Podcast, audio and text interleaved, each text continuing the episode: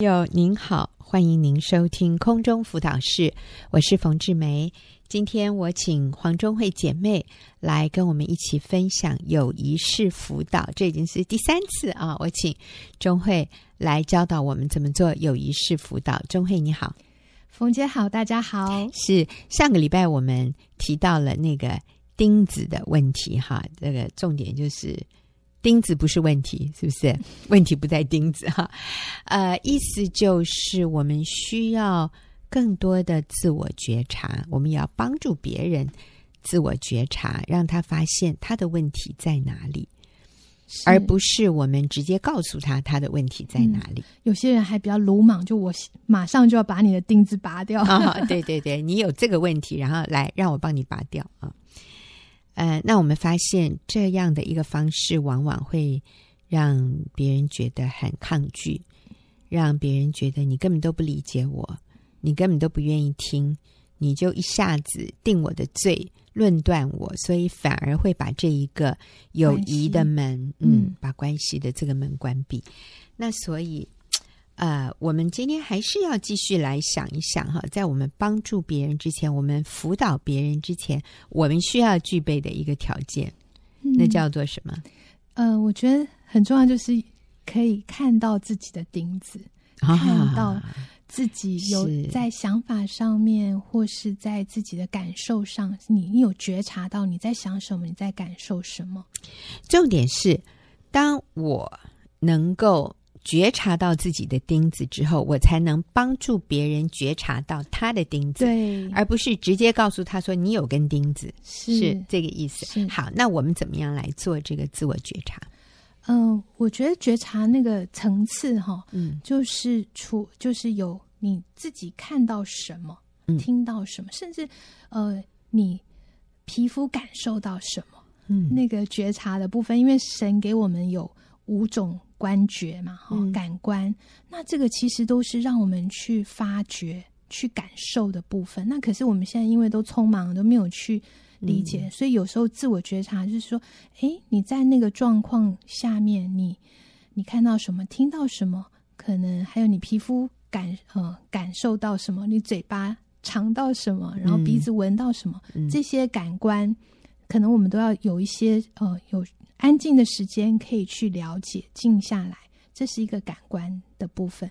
然后第二个层次就是，呃，我看到这些，我听到这些，我里面有什么想法？嗯嗯，譬如说，呃，就是我看我看到孩子摔门，嗯，可能我就会觉得说他很叛逆。我的想法就是他很叛逆，他不受教，嗯，哦，他现在长大翅膀硬了，嗯嗯嗯、然后就会很受伤。就接下来就有可能。呃，第第三个层次就是你的感受是什么？嗯，在这个状况的里面，你的感受、你的感觉，对，呃，那个情感的这个部分。然后，可能我在想，如果是我孩子摔门啊，呃，我会觉得他很讨厌我，然后我的感受就是我好失败。嗯，那另外一个是我很担忧。嗯，他将来怎么办？他这么叛逆啊，嗯，所以呃。从想法到感受，然后还有一个部分我们需要去看的，就是那个需要的部分。嗯嗯、呃，可能在呃孩子摔门这个需要的里面，我里面的需要是什么？嗯哦、呃，我可能我是需要。嗯，跟孩子有一个好的关系，有一个连结，嗯，这个是需要。可能有些妈妈比较自我信心、自我自我形象比较差的，就需要啊，我需要被孩子肯定，我需要被肯定、嗯、被尊重，这个需要，嗯、或是我被爱的这个需要，嗯，被接纳的需要，这种需要到底是什么？嗯、我能够觉察到这些吗？嗯，这样子，我需要。呃，知道他将来应该不会有什么问题，安全。对对对，嗯、呃，我需要有那个确据，他不会变坏。是，呃，我需要知道我没有做错。嗯。对我还是一个好妈妈，嗯，类似这个意思，嗯，对，所以我们刚刚有讲到，就是从感官，然后从我们的想法、情绪，还有一个需要这个层次，最后就是也有一个，哎，我问一下，那这个需要是我的需要还是对方的需要？哦，都有，就是说，嗯，哦，呃，我觉得你可以从自己的觉察开始，我的需要是什么？嗯、对。然后这个需要其实也有带着期待，可能我对我自己的期待是什么，嗯、跟我对孩子的期待是什么，这都是包括在这个层次里面。嗯，所以需要也有这方面，呃，层次也有不同的层次，这样。嗯，我想还有一个需要就是，我需要了解他到底在想什么，他为什么会摔门，嗯、对不对？是。嗯、然后需要之后，呃，因着你这个里面的需求，你会带出你里面的行动。嗯，哦，我因为需要被尊重，哦，所以我就 去告诉他说，不可以再摔门，嗯、或是类似像这样子的一个，你带出来的行为是什么？你说了什么？做了什么？或是你其你你可能未来你要说什么？你要做什么的行动？这样子，所以我觉得自觉轮是一个蛮好去了解。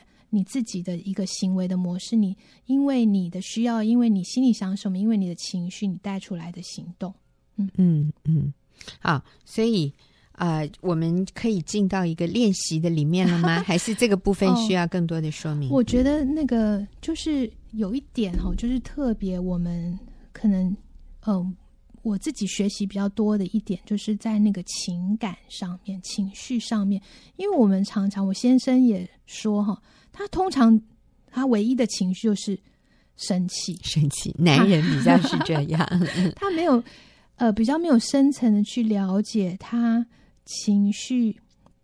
他可能是因为担忧而生气，嗯、或是他可能是因为呃不被尊重而生气。嗯、那那个好像在那个更深层冰山下面更深层的东西，他我们都没有去更多的去了解。所以就是那个情绪就是一团，就我常常就是，哎、嗯，我为什么今天闷闷的？我就是不开心。嗯、然后，哎，我再去努去学习去觉察的时候，然后去发现，哦，原来哦，我是因为我是因为担忧孩子，哦，嗯、我生气的，我是因为呃，生气孩子好像没有没有在那个那个期待的里面，或是照我们文社会的价值标准的里面那样子一个。一个有规范的行为，譬如说他迟到了，嗯，好，早上他就迟到，这样，那我我的生气其实是是因为我担心他以后怎么办？对对，所以如果我更多的去描述跟界定自己的那个感受的时候，我就拥有那个感觉，就是我们说的，就是你可以去描绘那个情绪，你就是为情绪命名这样子。然后我那呃，我就在想说，其实像亚当。神给亚当那个力量，给他给他那个权呃工作去命名，嗯，嗯，然后其实那个是有一个蛮重要的一个任务，就是管理，嗯，就是给亚当管理所有的动物，好，这样子的一个职分。嗯，当亚当对这样子的。呃，所有的生物命名的时候，也是是表示他有那个权柄可以管理这些动物。所以，当我们去描绘、去命名我们的情绪的时候，我们也同时就在管理，就是我有那个能力去处理、管理我的情绪，而不是被情绪所管制住。所以，钟慧，你的意思就是，当我去为我的情绪命名。的时候，我就会更了解我自己，对，然后我就更看到，哎，我里面到底发生什么样的嗯。变化，嗯、然后我心里就有那个能力去管管理那个情绪，因为我如果我不知道我是这个情绪的时候，我就是好像被这个情绪影响，嗯，然后我是无能为力的，我就是受着。嗯、有些人就是说，我就管不住我自己啊，我就是会突然这样，他也不知道为什么原因，嗯。嗯所以，我们替情绪命名。例如说，我觉得很焦虑。嗯、焦虑是一种，是一个名字吗？嗯，对对，嗯、我觉得很焦虑。然后，我这个焦虑好像哦，那个热锅上的蚂蚁。哦，如果有多一点形容，对，有一点多一点形容，是帮助你自己更更深的觉察，也帮助别人更可以了解你。嗯，嗯，像我觉得很焦虑，因为我害怕到时候。交白卷，交不出来，嗯、好像小时候 对 考试的时候没有预备好，对，或者要交作业，然后我作业没写完，嗯，怎么办？我好焦虑哦。冯姐，当你这样说的时候，你有没有感觉好一点？当你描述出来以后，呃、有没有好一点呢、啊？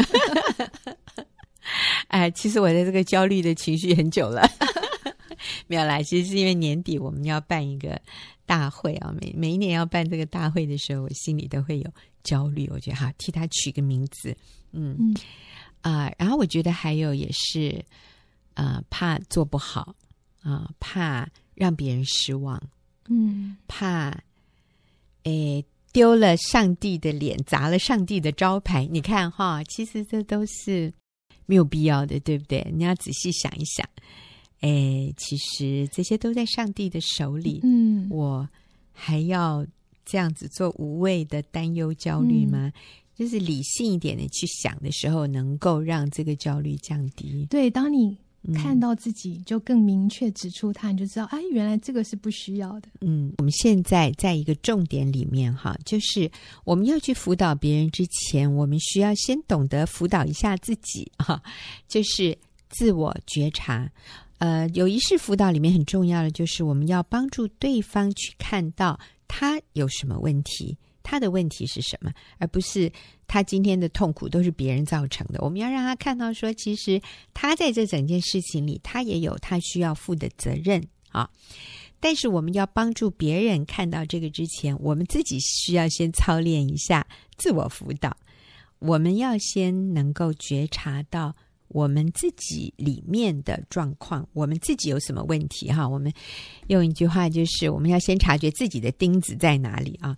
那呃，所以钟慧在帮助我们进行这个自我觉察的过程。好，来，钟慧，你继续。哦，所以自我觉察的层次，哦、呃，有提到，其实就是我们的想法，想法，嗯，我们的感觉，感觉，还有需要，需要，嗯，你带出来的行动是什么？这样子，嗯、对。刚刚比较多谈到的是情绪上面嘛，因为我觉得，如果当我们认出我们的情绪是什么，我们就好像就有那个能力去管理它。嗯，对，所以我觉得那个情绪的辨识去了解是很重要的。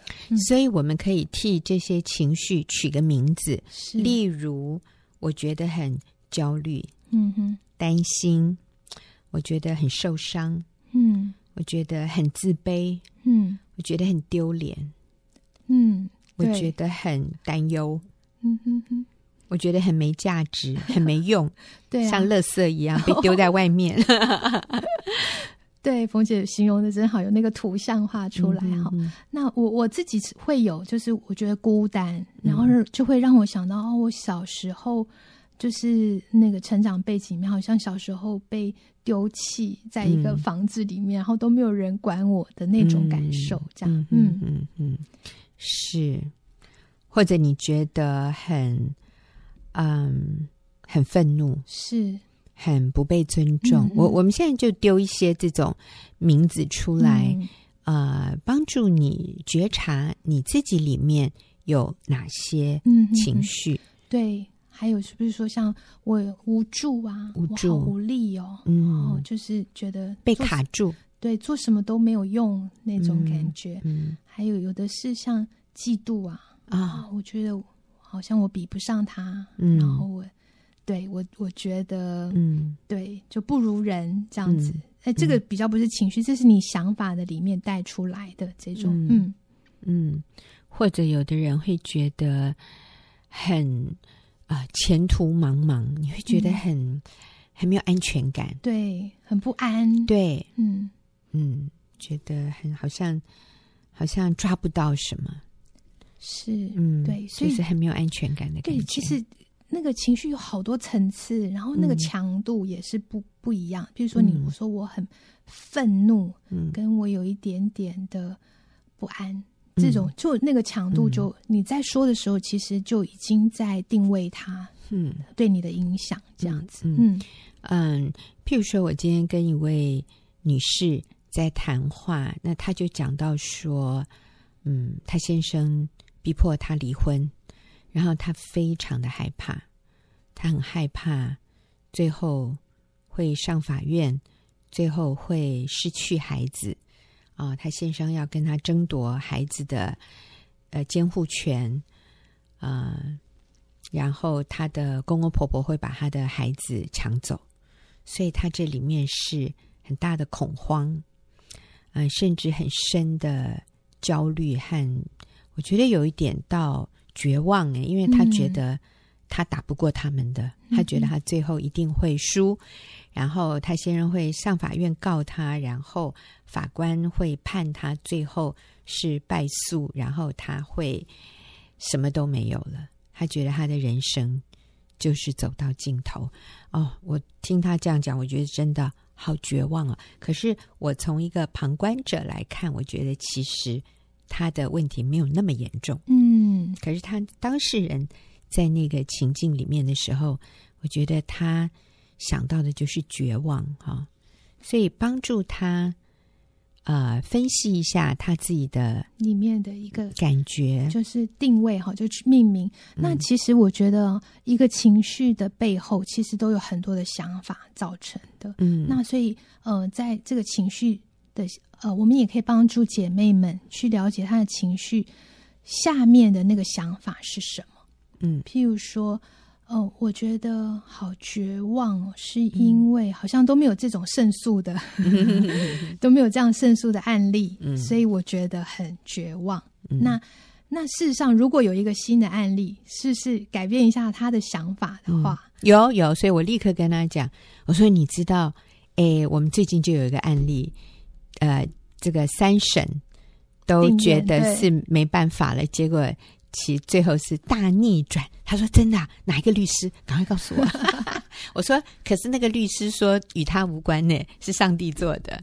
所以其实我们是可以来信靠神。对，所以有时候我们也可以问说：‘哎，我这样觉呃感受的时候，我在我心里在想什么？’嗯嗯，我的想法是什么？那这个想法到底是是合乎真理的，还是？”呃，我自己在钻牛角尖。对，所以我今天也跟这个姐妹说：“我说你相信上帝吗？”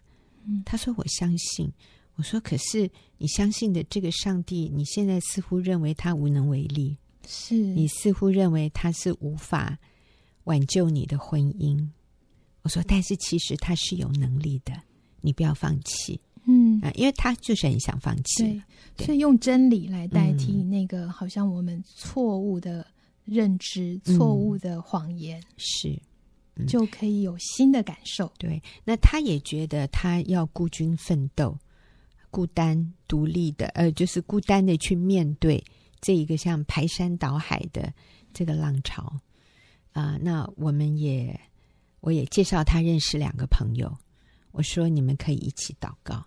嗯，他们可以给你一些建议、嗯、一些支持，嗯、所以我想他可能立刻就感觉到没有那么孤单了。是，所以，所以呃，了解我们的那个感受跟想法的时候，就可以有很多行动出来哈，嗯、就有新的朋友这样子，嗯、所以就马上就那种感受就可以完全的改观了。对，嗯，我觉得其实今天我们大概谈了十分钟，十分钟之后，我觉得他心里。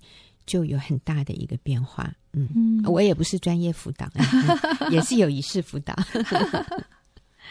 嗯，好，所以我们刚刚有提到想法跟感受哈，然后呢，其实我觉得有一点就是需要，就是所谓的需要跟期望的部分，我们也可以问问看自己说，说我到底想要什么？我里面最深的需要是什么？嗯，那甚至都还可以做一个比对说，说那我。如果渴望我的家庭是哦完整的，我不希望我们的家庭破碎，嗯，哦，我不希望离婚，嗯，好、哦，我希望为孩子保有一个完整的家，那我应该要做些什么？嗯，对，就是当我们去检视那个里面最深的渴望跟期望的时候，你就可以带出一个行动出来。嗯嗯，对对，所以有的时候我们呃。整个都纠结在一起，然后脑子里一团混乱。我也不知道我为什么这么担忧，我不知道我为什么这么生气，为什么这么绝望。可是如果有一个人可以帮我理一理，嗯、然后刚刚那个问题很好，那你真正想要的是什么？嗯，我真正想要的是我先生回转，我们的家庭完整。我说对，那你这样子，你在法院里，你还要。找很多证据来攻击他吗？那就不要了。哎，他就觉得说对哈啊，可是不然我会输哎。我说但是如果你举了这些证据告他，就算你赢了，他的心也不会回来耶。那关系仍然是撕裂的。对，对，那并不是你想要的嘛。对对，所以我们真的问这些好问题，能够帮助他做一些正确的决定。这个是友谊式辅导很重要的部分。嗯呀，好，所以来周慧，你就帮我们做一个简单的结论、嗯、哈。所以从感官上面来看说，说呃，你看到什么，你听到什么，那你的想法是什么？好，你的感受是什么？然后你最深的需要，你你最想要的是什么？嗯，然后你应该要带出什么样的行动？从从这六个点上面去看，去帮助我们自己去自我觉察的时候，诶，就好像会厘清一个脉络出来，你就会清楚，然后会好像那个拨云见日。嗯、是，我觉得最后的这个问题真好，诶，就是你想要的是什么？当我们搞清楚我们自己想要的是什么的时候，我们就更清楚我们该做什么。如果我想要的是跟孩子有一个好的关系，那孩子摔门，那现在怎么样？那我可以好好的跟他谈一谈吗，而不是落在那一个很深的愤怒、怒气、担忧里面。嗯，有的还报复。你摔门，那我就今天不准你呃吃晚饭吗？哦，或者怎么样？对，所以问自己一些好问题是很重要的。好，我们谢谢钟慧帮助我们哈，也厘清，让我们可以啊、提升我们自我觉察的能力。那我们休息一会儿，等一下就要进入问题解答的时间。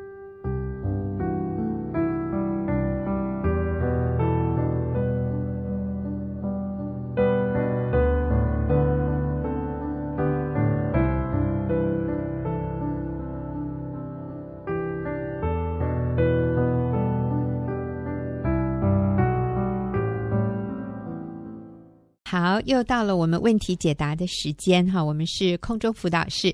那今天我请到了李秀敏姐妹来跟我一起回答问题。秀敏呢是学员传道会妇女小组的组长。秀敏你好。冯姐好，是。那我们今天要回答一个问题，那这个问题呢是由听众朋友传真到佳音电台的哈。嗯、那当然他写的比较细节，我就替他稍微做一个整理，嗯啊、呃，一些重点，我想我们就可以知道呃要要回答哪些重点了哈。那也是一位女士，她说呃基本上哈，她先生是基督徒，然后事业很成功，所以收入。还不低啊，收入蛮高的。可是对这个太太而言呢，她觉得先生不关心家庭和孩子，只关心自己的成就、自己的兴趣、自己的投资，还有自己的外表哈。她觉得先生很重视自己的外表，然后夫妻两个就没有什么话可以谈。啊、也觉得先生还蛮霸道的，并且先生的一些行径，这个太太觉得对他是不忠诚的，就是跟一些女人有暧昧的关系啊，享受别的女人给他的服务这样子。那啊、呃，这位姐妹她知道需要敬重顺服，也需要依靠神，可是她觉得好难。而且好苦啊，所以她其实活得还真的很不快乐，蛮辛苦的，觉得很痛苦。是，所以她希望我们给她一些建议。哎，所以其实我听了她这样的一个叙述，我可以体会这位姐妹真的是很苦，嗯、因为先生先生许多的表现，先生的行为让他觉得。呃，很不快乐，嗯嗯，啊、呃，他没有被看重啊，他觉得先生并不爱他。好，所以秀敏，你要怎么来鼓励他，给他建议呢？嗯，呃，我我说最近哈，跟我先生就是聊天的时候，嗯、我说我我我说我常常头脑有一个。呃，想象，嗯，就是如果我们把全世界的家庭，或者是说不要讲全世界，把台湾的家庭，或是把我们所认识的家庭，哈，嗯，呃，画在，就是让它列出来，然后你、嗯、你可以就是进到每一个家庭去看的话，我就、嗯、我就跟我先生讲说，我保证，嗯，一模一样，就是不管。嗯，这个家庭的呃经济状况如何？嗯、好，是不是郎才女貌？是不是学历很高？嗯、我保证所有的问题都一样，或者我们说所有的问题都差不多。对、哦、对，嗯、所以哎、呃，我就真的感觉到说，如果我们不明白嗯、呃、正确的婚姻观，或者是我们不、嗯、呃不懂得用正确的方式来经营我们的婚姻的时候。那不管是什么样的家庭都一样，让那问题都差不多，问题差不多。嗯、或者我们要说，如果我们真的是抽丝剥茧，是我们最后发现那个问题的根源其实是一。样的是，我觉得那个根源哈，就是因为我也会。在我不明白真理的时候，我也会落入那样的一个一个状况里面。嗯、就是我认为别人，我的先生一定要按照我的期望来满足我。嗯，我对他有一个期望，我对他有一个蓝图、嗯、想象，就是我觉得这样子。他才合乎我的标准，合乎我的完美的先生的样子。嗯，可是是如果他没有达到那些的时候，嗯，我里面就对他很不满意，我里面就对他很多的批评论断。嗯，然后这个会影响我无法尽忠顺服他。对，尽忠顺服对我来讲就变得很苦。对，就变得好难。其实那个难跟苦是因为我觉得是我里面出问题，不是。当然，这个男人，我的先生也好，那个男人也好，嗯、哼哼是一个不完美的，就像我不完美一样，嗯、就是每个人都很不完美。嗯，可是如果我们里面就是一直去看他这些不完美的东西，嗯、你就会带入一个恶性循环的关系里面。所以我在想，这个太太一定对这个先生，呃，有很多的批评论断，有很多的苦读。嗯。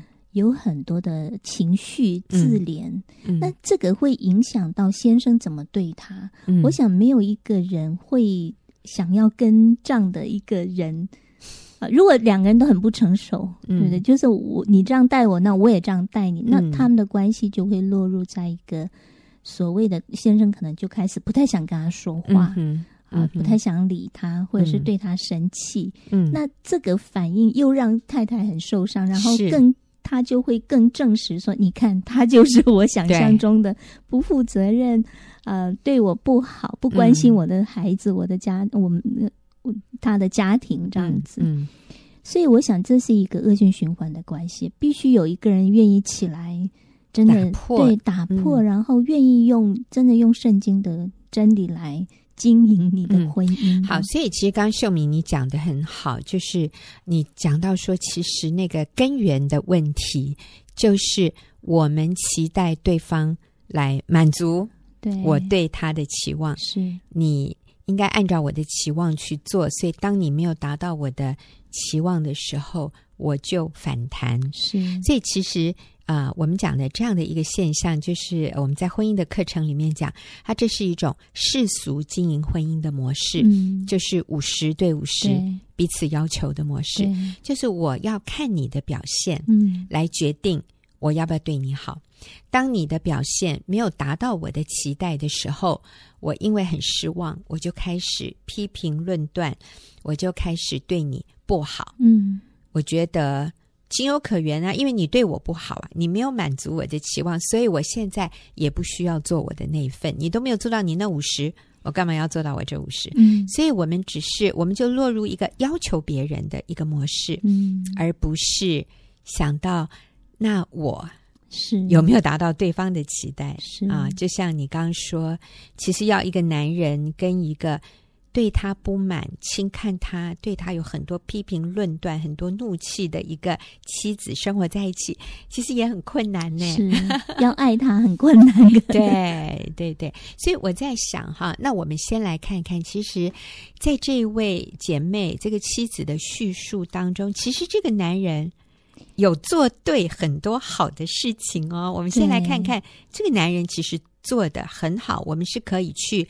肯定他、感谢他的有哪些？是，所以这个太太真的要重新 用新的眼光来看，其实一直有的东西啦。嗯、先生身上，第一个，我觉得他是一个负为家庭负责，就经济方面，他并没有说他，因为他有提到他先生很爱做投资，嗯，或者是很爱很在乎自己的外表，可是他并没有不负责任对这个家庭，他还是有负他们经济上的责任这样子。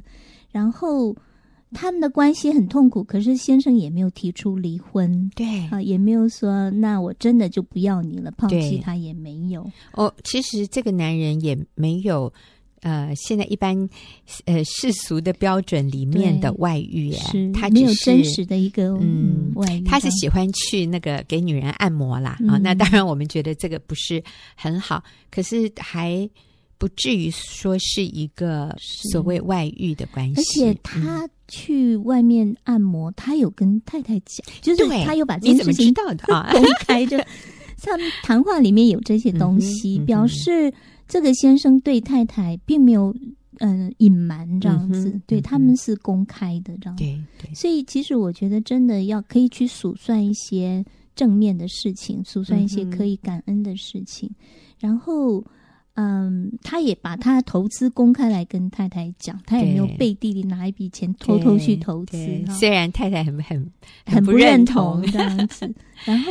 从他的叙述里面，他也就是这个先生也是一个很孝顺的，嗯，呃、儿子儿子对，所以基本上他是一个很善良。嗯，那我认为一个孝顺的男人，他是一个很善良、嗯、很忠厚老实这样的一个。嗯、对，所以我觉得真的是你用什么角度去看呢？是，如果你只看到那个他的缺点这些，你就看不到这些好的地方。啊、我我也看到，就是这个男人是还回家的。跟他一起睡，对，嗯，他并没有抛弃妻子，对，所以我们说，基本上他是负责任的，他是孝顺的，他对妻子并没有很多的隐瞒的，而且他太太觉得先生好像呃对他不是很很注意，可是其实他们还是有谈话的，是，所以他知道先生的投资，他知道先生去外面做什么。啊，那当然，这个男人不是一百分哈，但是这个男人也没有提出来要跟太太离婚，他只是啊，可能表现出来比较冷漠，或者是说对自己的喜欢的事情很有兴趣、很投入。从姐妹的叙述里面，我们发现其实这个男人还有不少优点啊，嗯、虽然他有很多地方让太太觉得。啊、呃，都是打叉叉啊！可是我们也看到很多可以打圈圈的地方。嗯，我们看到他有优点，然后，但是我们还是要给他一些更具体的建议。那秀敏，你会怎么建议他？是。我觉得真的就是你的呃，所有的人际关系的秘诀就是你怎么待别人，别人就怎么待你。嗯、就是你要把这样的关系带入一个恶性循环的关系里面，还是你可以决定带入良性循环的关系里面？是。所以呃，透过他的描述，我绝对相信他的先生不是一个完美的。对。那就像我们都不完美一样，我们都有我们的问题。是。但是。如果你今天，呃，我觉得换个立场想好了，嗯、如果你的先生今天不断看到的都是你的不完美，嗯，然后常常对你不满，你会想要去爱先生吗？嗯，很难。所以我觉得，我建议这个姐妹，就是你能做到的，就是、嗯、你现在目前能做的，就是改变自己，嗯、你不能改变别人。那你能做的就是。我觉得真的脱离那个自我中心，我们不要一直去看别人不完美的地方、嗯、做错的地方。嗯、其实你是很有影响力，你是可以改变跟先生的关系，嗯、去影响他，去建造这个关系，建造先生。所以我觉得他可以开始学会感恩。我们刚刚帮他看到的这些 哈，嗯，就是他先生是其实基本上是一个还不错，但 我们不能说还不错，就是我觉得。我们要相信上帝创造的人一定有他的优点。那我也相信他们结婚的时候，一定是因为被对方的优点吸引才进入婚姻里面。就是回到那个起初的关系。所以，我觉得真的是学习去感恩，学习去看对方的优点，而不是一直定睛在那个缺点的里面。嗯，不是一直定睛在他没有先生没有满足我的部分这样子。那嗯。我就举个例子哈，嗯、我的组员，嗯、呃，他先生呃的工作需要一些英文，嗯，那这个先生英文没有太太好，嗯，那呃，所以常常会把工作带回家，请这个太太帮忙这样子。嗯、那这个太太就觉得他先生每次帮他的时候，先生就在旁边划手机，一副好像就是我交给你，我就不用负责任的态度。这是太太的解读哦。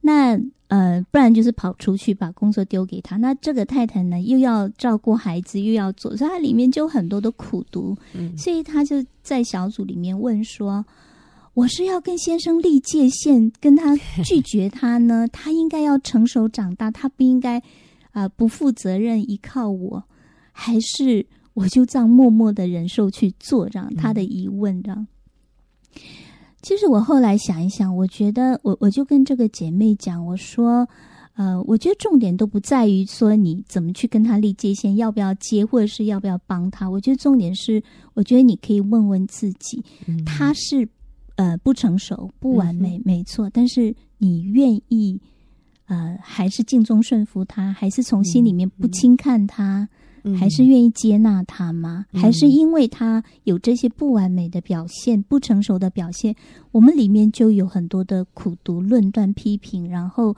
无法尽忠顺服他。嗯，我说，如果你能够，我觉得这个是我们可以靠主改变的，就是这叫无条件的爱，就是对方表现，不管对方表现怎么样，那我还是愿意去尽忠顺服他，我还是愿意不轻看他，接纳他。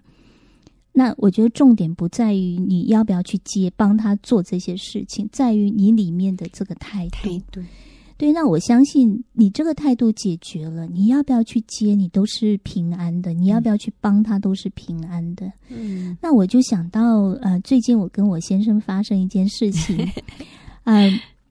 我先生的个性跟我完全不一样，其实通常是因为不一样才会在一起。嗯、那他就是一个非常善良的人，嗯、那善良的人通常他也不太会 say no 这样子，不太会拒绝别人。嗯、那他最近接了一份呃类似服饰的这样的一个工作哈，嗯、那其实我知道。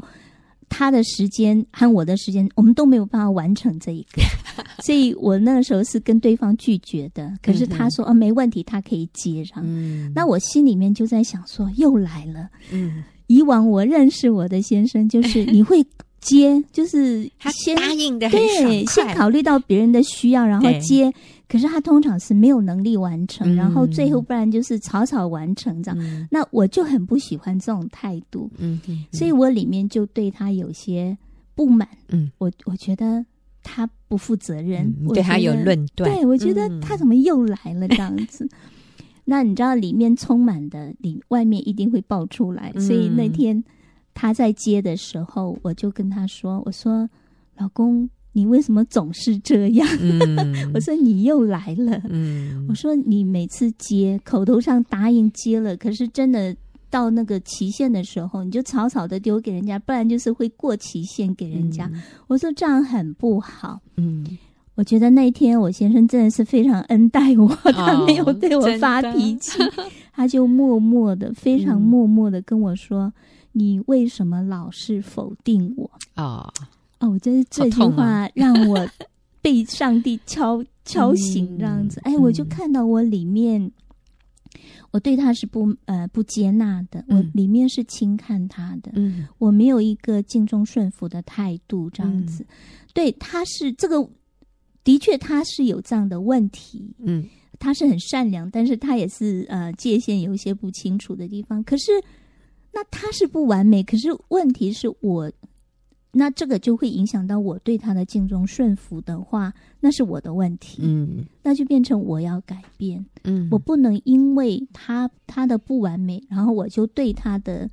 接纳对他的爱，对他的敬重顺服打折扣，嗯，那这个就是落入刚刚冯姐讲的五十对五十的关系，嗯，所以我我那天就在里面悔改，然后我就跟我先生讲说，我说对不起，嗯，结果他哎很奇妙，真的就如期完成这件事情，反而就是我的改变，我里面从里面接纳他，反而他就是可以回到那个位置的里面，就是他就是去扮演一个父，呃。按照我的期望，就 达到那个我我觉得是应该要做到的部分，这样。嗯、所以我觉得那个关系是一个互动。嗯嗯。那我想有的时候也是。啊、呃，我们妻子里面自己的一些问题，譬如说秀敏刚刚提到的这样的一个状况，有的时候是我们自己觉得很没面子，哎，丢脸。你接的事情，你最后有没有做好？你干脆都不要做好了。但是其实我们分析一下，我们看到说这件事情，先生如果接了，那就是先生要负的责任；如果对方也接受你先生接这一个工作，那也是对方要承担的后果。就是你委托这个人做，但是最后这个人如果做的没有你原来的预期，那也是就是这个人和你先生之间的事，不是我们妻子的事。是，可是有的时候，因为我们自己的内在的缺乏安全感、不确认自我价值，所以我们会纠结在里面。所以，我们回到刚才这个问问题的这位姐妹，就是当我们。期待丈夫来满足我们的价值感，嗯、哦，他没有注意到我，他没有满足我的需要，然后我就觉得不被看重，我就觉得很生气。他为什么没有满足我的需要？那其实我有很重要一部分的责任，我要先去确认。我自己在基督耶稣里面的价值，所以我已经在主里面是一个健全满足的人。重点是你确实是诶，当耶稣内住到我们里面的时候，我们旧事已过，都变成新的了。这是一个新的身份，一个新的生命在我们里面。我们应该去。在这个部分负起自己的责任，去学习改变，靠主的力量改变，成为一个健全的人。所以，当我跟我的先生在一起的时候，我是去付出的。我的焦点在于我能够怎么做去弥补他的不足，是我能够怎么做肯定他，对，去建立他的自信心。我能怎么做去带给他快乐，而不是相反的。你能做什么来满足我？你为什么都没有让我快乐？哈、嗯，所以我们讲到那个根源的问题，其实仍然是一个自我价值感，嗯，一个我们需要先在基督里面得到满足，而不是期望对方来满足我。当我们抓到这一个秘诀，我要为我自己负起责任，我靠主改变自己，我们立刻把这个关系带入良性循环，你就会惊艳到秀敏他所说的，诶，反而他先生改。嗯改进了，这次如期完成，而且做得很好。好，谢谢听众朋友，你写信进来问问题，那也希望这样的一个答复能够给你一些一些开启啊！也谢谢听众朋友的收听，那我们就下个礼拜再会。